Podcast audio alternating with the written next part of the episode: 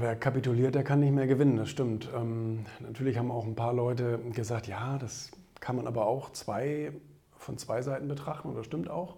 Ähm, auf der einen Seite muss man auch mal wissen, wann es vorbei ist und wann man einfach keinen keine Energie mehr reinstecken sollte in irgendein Projekt oder Vorhaben etc. und dann seine Zeit lieber etwas widmen, äh, wo man mehr Erfolg hat.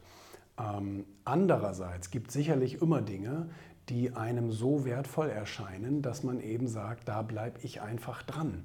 Und wenn das zehn Jahre dauert, ist egal. Also ich habe das auch schon öfter gehabt, dass ich manche Ideen zwar nicht schnell oder nicht sofort umsetzen konnte, aber ich bin dran geblieben und habe dann einfach ähm, teilweise Jahre und teilweise fast zehn Jahre verstreichen lassen, bis ich dann irgendwann ähm, dieses Ziel umsetzen konnte, weil mir das einfach besonders viel wert war. Und ich gesagt habe, okay, ich habe jetzt nicht als solches verloren, sondern ich bin einfach nur noch nicht zum Ziel gekommen.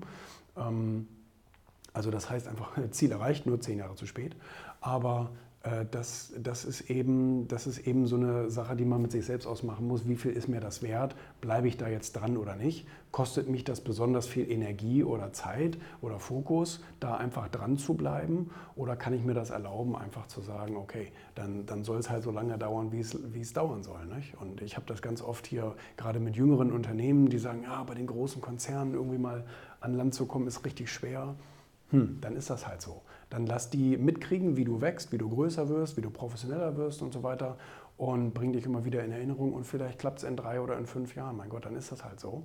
Ähm, aber so ein paar Eisen im Feuer haben ist grundsätzlich echt nicht verkehrt.